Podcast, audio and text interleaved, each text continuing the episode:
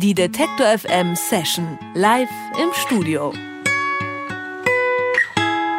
People say I'll never find just what I'm looking for. Er trägt sein Herz auf der Zunge, singt mit ganz viel Soul in der Stimme und scheut sich nicht vor großen Hymnen. Der Songwriter Jake Isaac.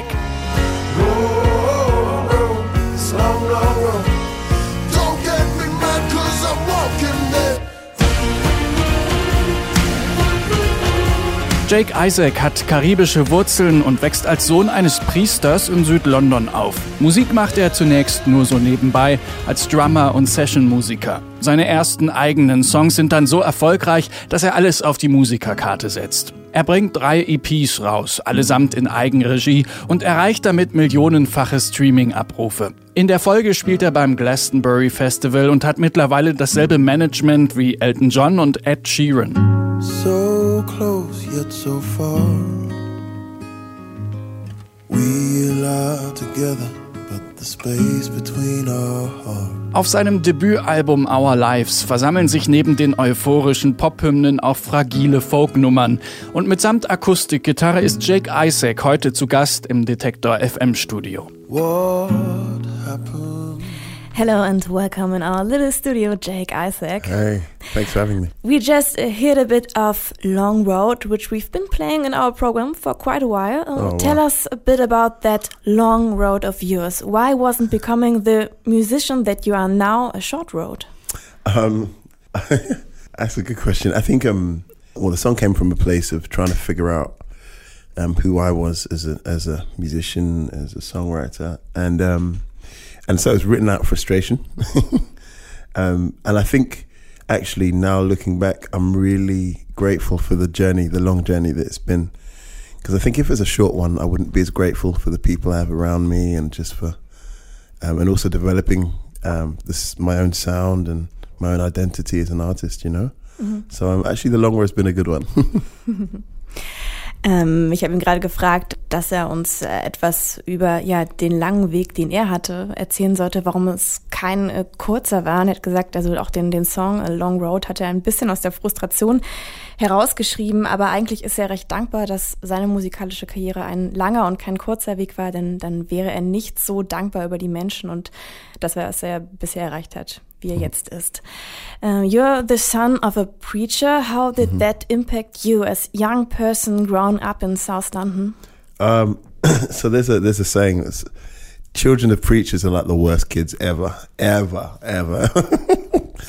but I kind of got through that. I'm still alive. Um, um, I'm not in prison. haven't been in prison, and um, actually, I figured actually it's um, my old man, my dad. He's um, he's pretty chilled. He's pretty cool actually. Compared to some of my friends' dads and parents, um, my dad's really chilled, and actually, he's one of my best friends now. So it worked out okay, I think. Äh, ich habe ihn gefragt, also er ist der, der Sohn eines ähm, Pfarrers. Wie hat ihn das beeinflusst als, als Jugendlichen, auch in, in Südlondon? Er hat gesagt, ja, Kinder von Pfarrern und Priestern, die sind ja immer die schlimmsten, aber er lebt noch, er war nicht im Gefängnis. Und ähm, ja, sein Vater ist eigentlich heutzutage sein bester Freund und auch verglichen mit den Eltern anderer Freunde hat er es eigentlich ganz gut getroffen. But uh, are you a quite spiritual person with that Yeah. background? Yeah, like everyone has their own thing. Some people have yoga. some people, you know, I don't know. Some people go swimming in the mornings. I've got faith, and uh, yeah, it's um, it helps me figure out life. So um, yeah, totally. Ähm, ich habe ihn gefragt, ob er eine spirituelle Person dann ist. Ähm, und er meint, naja, manche haben Yoga, andere gehen schwimmen morgen. Und ja, er ist es durchaus schon. Uh, you have uh, Caribbean origins. Your music though sounds not too Caribbean, to say the least. But would you say you still carry some kind of Caribbean spirit in you? Okay, first of all, I, up until that comment, I did like you. You were starting to be my friend. I think there's Caribbean stuff in my music, babe. no, I mean, do you know what? Where? I know, right? I know. It's in the food when I'm eating it. no, um, no. Honestly, I think um, I think I'm more British. Um, I'm I'm a British Caribbean, um, and so my music is more uh, British inspired. Um, maybe the grooves, maybe some of the beats in there are Caribbean. Um, yeah, you know, like people from the Caribbean like to dance, so every now and then I like to do something in my music which try and make people dance, or at least if they have no rhythm, tap the toes. You know. Um, so yeah, I think there's some music in there's some Caribbeanness in there.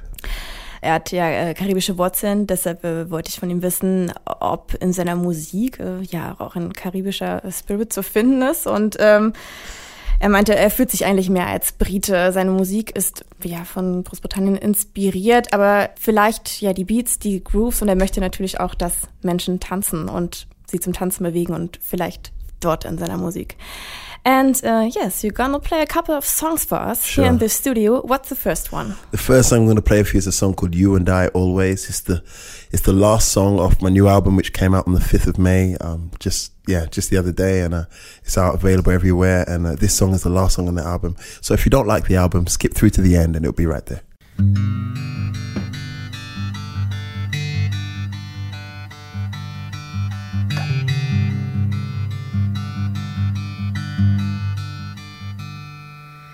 Never a river ever run so deep as the love I have for you.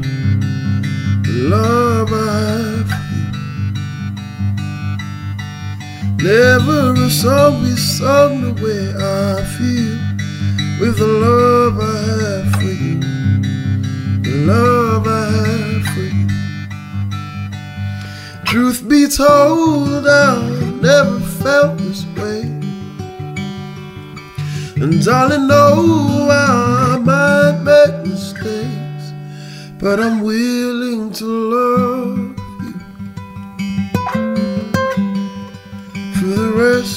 my days. If you're willing to trust me, darling, don't be afraid.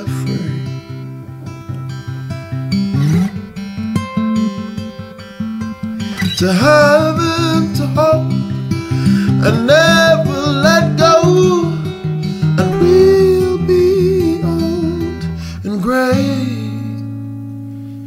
But in love, love, love, love, love, you and I always.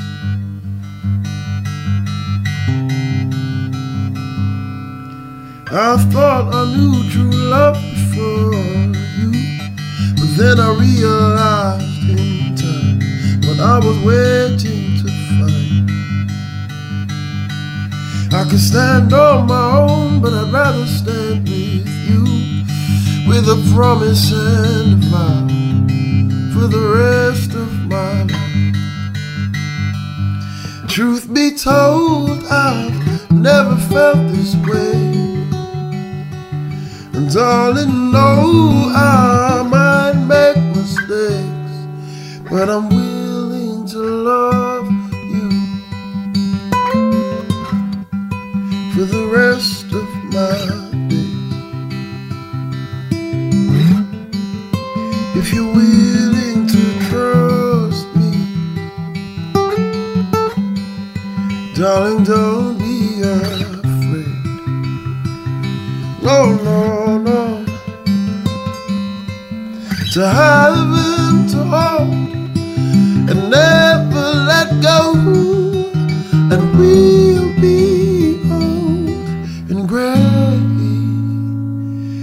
in love, love, love, love, love. So in love, love, love, love, love. You and I always. Jake Isaac mit You and I Always live gespielt im Detector FM Studio. You've not always written songs just for yourself. In fact, you once wrote a song for the boy band Blue. Uh, what did you learn about songwriting there? Um, wow, you guys done your homework, huh? Um, I think I learnt that this whole being an artist, whether it be a writer or a performer, is a privilege. So that blue record, being a part of that, I don't know how that happened. I, I do know it was through you know people that I knew, but it's a total privilege, and it, it kind of taught me to appreciate opportunities writing for such a great boy band. Jake Isaac hat nicht nur ja immer Songs nur für sich selbst geschrieben, er hat auch mal für die Boyband Blue einen äh, Song geschrieben und ich wollte wissen, was er da eigentlich gelernt hat übers äh, Songwriting und äh, ja, er hat dabei viel gelernt, dass es ja auch ein Privileg ist, Künstler zu sein, Songs zu schreiben. So you just uh, released your debut album. Before Yeah. that, you already generated a lot of buzz on the media with your EPs, with millions of streaming numbers. Was there any pressure in writing songs for your first full length? I think if there was pressure, I would have just been like, "Yeah, I'm cool. I'm gonna go and work in Starbucks. I'm not doing this anymore." um, no, I didn't feel pressure. I just wanted to write music that I enjoyed, but more importantly, I wanted to write music that made me feel something. Um, if it didn't, I have this saying: if it doesn't move me, then it's not. Why should it move anyone else? So, no, I just wanted to make music that moved me, and yeah, there's no pressure at all. It was a good. It was fun. I'm ready to do it again. Ähm, ich habe ihn gefragt, ob ja nach all dem positiven Feedback, den vielen Streaming-Abrufen, die er schon erreicht hat, es irgendwie Druck gab, so ein langes Album zu schreiben. Und er meinte, nee, es, also es war kein Druck. Er wollte ja Musik schreiben, die ihn bewegt, weil wenn sie ihn nicht bewegt, wie kann sie dann andere bewegen? Und sie bewegt ihn und es macht einfach Spaß. And you have something in common with Elton John and Ed Sheeran, the management. Uh, when you started making music, you did everything on your own, including releasing these EPs. Uh, I wonder what kind of game changer was that for you when such a big player like this management joined the team? Yeah, it was it was a it was a massive privilege. I think um I think at first I didn't I didn't quite I, I just uh, parted ways with my first manager. It was it, it became a lot. Um, we were struggling to keep up with things. We just played Glastonbury, like the biggest, well, the second biggest stage of Glastonbury, and it was it was starting to feel like actually this is getting a bit hard. Um, and so we parted ways, but it was all great. And then I got picked up by Rocket, um, and I was just like, oh, oh, okay, Elton John, cool, let's do it. And um, and I just went with it, you know. Um, and then I met him, and we had Christmas dinner at his house, and he's just like a down to earth guy, and you know, um, sweet guy, and we just talked. It was like, yeah, it was just great. So it's pretty chilled. It's a privilege, but pretty chilled, and yeah, I'm still there, and and I'm opening up crazy. I'm doing a tour. I'm supporting him next month and some stadiums, which is nuts. So yeah, can't complain. Jake Isaac hat eine Gemeinsamkeit mit Ed Sheeran und Elton John, nämlich das, dasselbe Management. Und ich habe ihn gefragt, welchen Einfluss das eigentlich ja auf ihn und seine Karriere hat. Und er meinte, das ist ein großes äh, Privileg. Er hat ja zuerst, ähm, haben sich die Wege von seiner ersten Managerin und ihm getrennt, nachdem ja die ersten großen Dinger, zum Beispiel ein Auftritt beim Glastonbury Festival gelaufen sind, haben sie gemerkt, dass es so nicht mehr geht, dann haben sich ihre Wege getrennt im Guten und ja, dann wurde Rocket auf ihn aufmerksam und er dachte, okay, cool, Elton John ist da und den hat er mittlerweile auch getroffen. An Weihnachten war er zum Beispiel bei ihm und der findet, Elton John ist ein sehr netter, ja, sehr geerdeter, bodenständiger Mensch und jetzt gehen sie auch zusammen auf Tour sogar. So, yeah, you, you said it, you will support Elton John for his upcoming outdoor shows. Yeah. Everybody loves your music and you have a little family. I think you have to be the luckiest man on earth. what do you want to reach next? Um, honestly, I think I'd like to share my music with as many people as possible, and also I want two more kids. But uh, first, you're gonna play another song for us. Abs- before the kids, yeah, absolutely. What's this one? the song I'm going to play for you is a song called Long Road. Um, yeah, it's it's one of my favorite songs. People say I'll never find just what I'm looking for.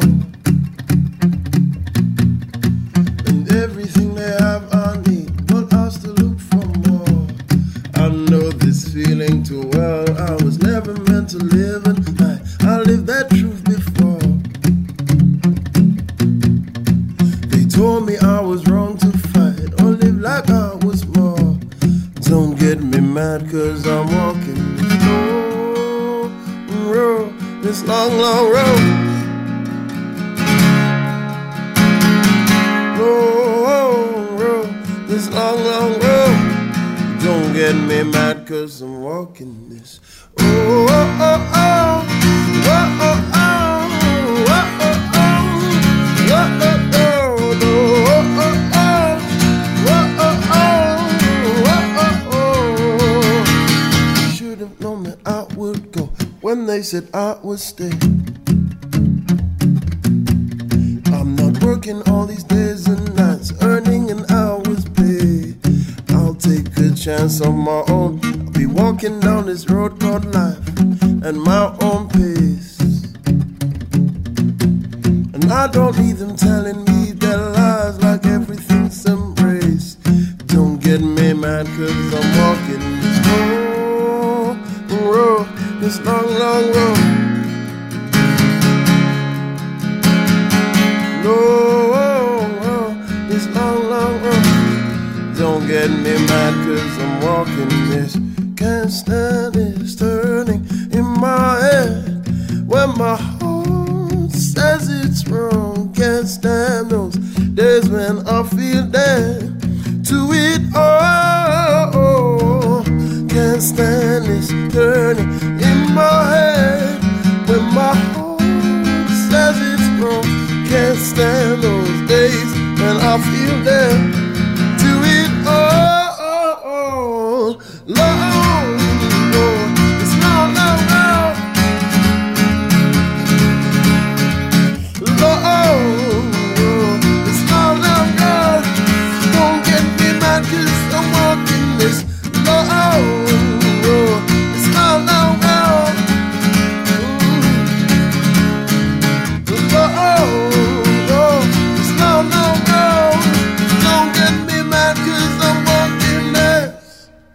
Isaac ist zu Gast in der Detektor FM Session. Gerade hat er sein erstes Album rausgebracht. Our Lives heißt das. Und damit tut er durch Deutschland. Heute Abend spielt er im Täubchental in Leipzig.